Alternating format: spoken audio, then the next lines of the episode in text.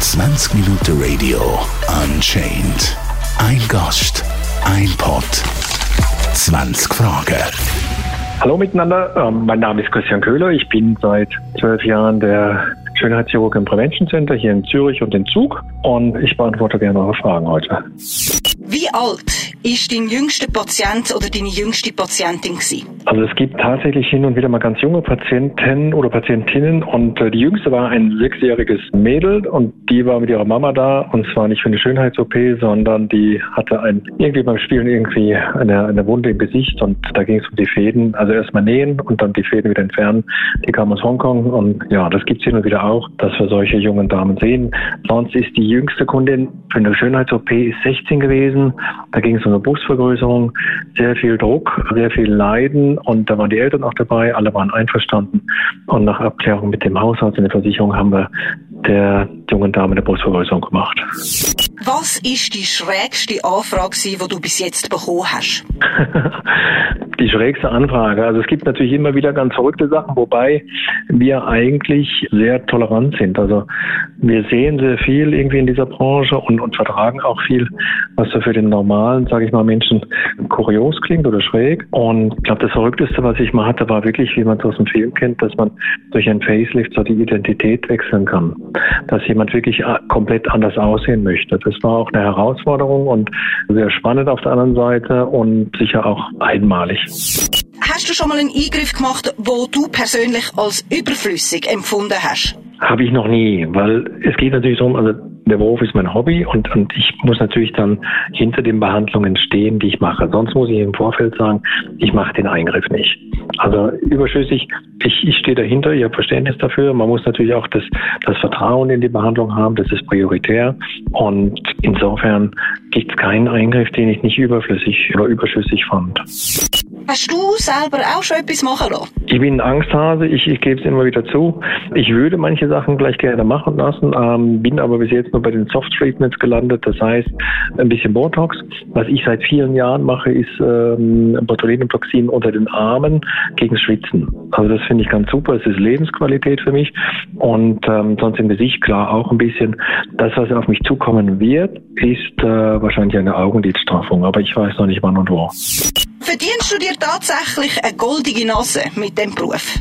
Nein, leider nicht. Also man muss ganz ehrlich sagen, wir verdienen gut in der Branche. Das ist einfach so. Ähm, man muss natürlich auch seriös betreiben und nicht einfach alles operieren, was kommt. Das ist auch ein wichtiger Punkt. Und am Ende sage ich immer, wenn man, wenn man berechnet, wie viel Zeit ich arbeite und wie viel Verantwortung dahinter ist und, und wie viel Stress auch manchmal, dann ist der Stundenlohn eigentlich relativ gering. Das sieht man natürlich nicht. Ne? Nach außen sieht es immer anders. Aber wenn ich jetzt in der Medizin mehr Geld hätte, also die goldene Nase hätte verdienen wollen, dann wäre ich vielleicht Kardiologe geworden oder ähm, Gastroenterologe, also die, die für die Magenspiegelung und so zuständig sind. Oder ich hätte die Branche ganz gewechselt. Wenn du jemand Neues kennenlernst oder bei fremden Menschen, denkst du da öfters, uh, da könnte man etwas machen? Also muss man ehrlich fragen, wer denkt in der Freizeit schon gerne an die Arbeit? Insofern mache ich das auch nicht. Und, und wenn ich im Freundeskreis unterwegs bin oder auch sonst, schaue ich das nicht. Lustigerweise sprechen mich aber dann oft Bekannte oder Freunde an, die dabei sind und sagen, hast du die gerade gesehen? Und das gibt es natürlich schon. Aber ich selber schalte das eigentlich wirklich ab und mache mir da auch keine Gedanken drüber. Was ist deiner Meinung nach der schlimmste oder eben grusigste Eingriff? Also zum Beispiel, ich habe mal gesehen, dass bei der Nase mit dem Meißel dahinter gehen. Das habe ich furchtbar gefunden. Was ist bei dir so das schlimmste oder der grusigste Eingriff? Also ich mache keine Nasen-OPs mehr, aber früher fand ich das immer ganz toll mit dem Meißel. Das macht Spaß. Das ist natürlich auch eine gewisse Leidenschaft, die dahinter ist und ich mag wirklich alle Operationen gern. Auch früher äh, in der Gefäßchirurgie oder allgemeinen Chirurgie habe ich alles immer gerne gemacht. Wir hatten neulich das Thema übelriechende Infektionen, Abszesse. Äh, Finde ich auch ganz toll. Und man sieht ja auch, äh, manche Leute mögen das. Es gibt dieses Dr. Pimple Popper. Und ich finde das, find das eigentlich, macht so wirklich das alles gern. Was ich wirklich nicht machen würde als Berufsauswahl in der Medizin ist diese, diese Mundkiefer-Gesichtschirurgie. Ich mag das nicht mit den Zähnen. Also Zahnarzt wäre zum Beispiel auch keine Option für mich. Ich glaube, das ist auch eine spezielle Leidenschaft, die die Menschen dann haben. Hast du schon mal Hassnachrichten von unzufriedenen Patienten bekommen? Habe ich definitiv. Also das gehört mit dazu. Gibt immer positive Feedbacks, gibt aber auch natürlich auch Kritiken und äh, ganz selten gibt es auch mal eine Hassnachricht. Äh, lustigerweise kommen aber die weniger von den Patienten und Patientinnen, sondern von Kollegen. Das habe ich auch schon erlebt, dass jemand dann äh, schreibt, irgendwie, also ganz böse, meist ist ja anonym, man will sich ja schützen und äh, dann geht es halt irgendwie, wenn man, wenn die Werbung nicht gepasst hat oder sonst irgendwas, dann erlebt man das eher von Kollegen als von Kunden. Was passiert mit all dem abgesuchten Fett und der überschüssigen Haut, wo bei einem Eingriff entfernt werden? Es kommt alles also in einen, einen wirklich großen Kübel, in einen speziellen, und der wird dann ein, von einer Entsorgungsfirma abgeholt und die ähm, entsorgen das eigentlich ähm, so auf sicherem Wege. Wir haben aber auch schon Fett äh, für Studienzwecke zum Beispiel abgegeben. Das war vor ein paar Jahren mal. Da gab es äh, hier an der Zürich eine Studie über Stammzellen und die haben zum Beispiel das verwertet. Wir haben auch schon Haut zum Beispiel für, für Studien abgegeben, dann wo es um, um Narbenbildung und so weiter geht oder Laseranwendung. Also solche Sachen gibt es durchaus, aber sonst wird es von einem Unternehmen abgeholt und, und dann wirklich entsorgt, auch professionell.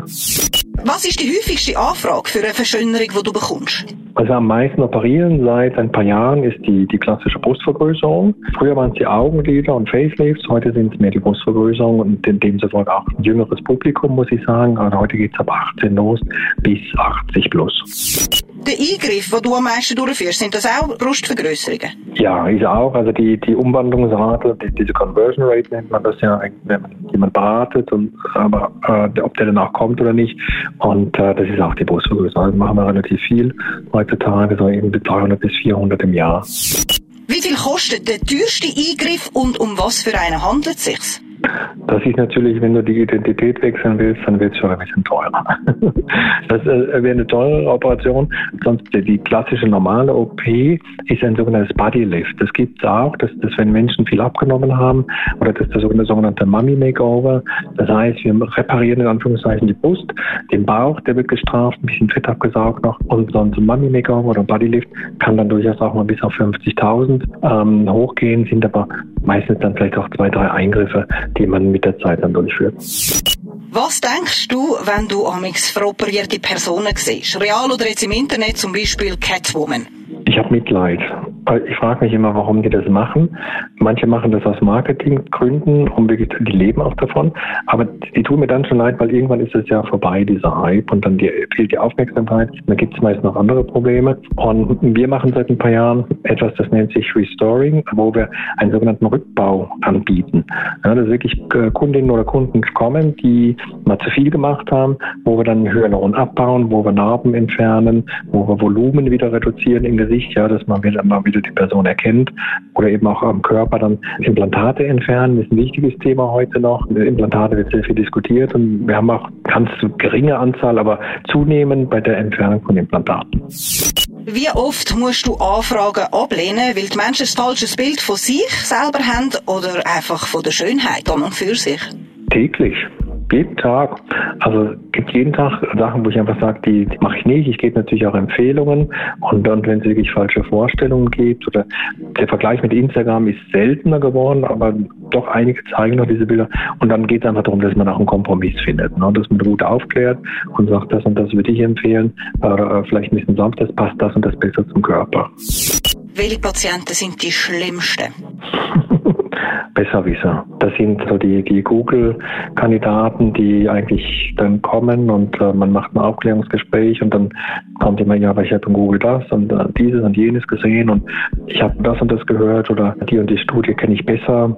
Das macht dann manchmal schon schwierig, ne? weil das ist natürlich nicht die Realität, was man da immer findet und da muss man eine hohe Toleranz zeigen und dann auch manchmal sagen, ja gut, dann kann ich Ihnen nicht weiterhelfen. Ein böser Spruch war irgendwie neulich mal irgendwie, ja, wenn, wenn Sie bei Dr. Google waren, holen Sie sich die Zweitmeinung doch bei Dr. Yahoo und nicht bei mir. Ist es wahr, dass Schönheitsoperationen süchtig machen? machen die, definitiv. Also das ist ja, jeder findet das toll. Das ist eben wie Schokolade und andere Sachen.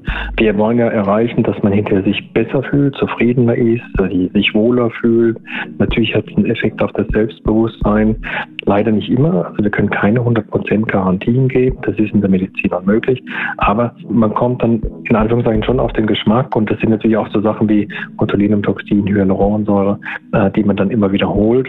Und das ist, höre ich auch manchmal, dann, dann versucht jemand quasi dann aufzuhören und sagt, ich habe das mal weggelassen und gewartet und irgendwann stört es eben dann doch wieder das Fältchen und dann macht man. Also es hat sich ein hohes Potenzial. Hast du schon mal einen Eingriff abgebrochen und wenn ja, warum? Noch nie. Also das ist, man muss sich vorher sicher sein und äh, ich kenne das von einem Kollegen mal, dem ging es dann gesundheitlich nicht gut, der hatte das abgebrochen. Ich überlege mir das manchmal, was ich machen würde, wenn, also auch im Zusammenhang mit, dem, mit der Frage zum Beispiel, dann, ich habe halt hier in der Nachbarschaft ein paar Kollegen, mit denen wir sehr gut kooperieren, wenn mal irgendwas nicht gut ist, wenn mal irgendwas fehlt oder was kaputt ist oder und ich glaube, den würde ich dann eben bitten, dass er das weitermacht, wenn es geht. Aber ich habe es bis jetzt noch nie gehabt, die Situation. Was findest du persönlich schöner? Natürliche oder Silikonbrüste? die natürlich operierten. Das wäre eigentlich die Lösung.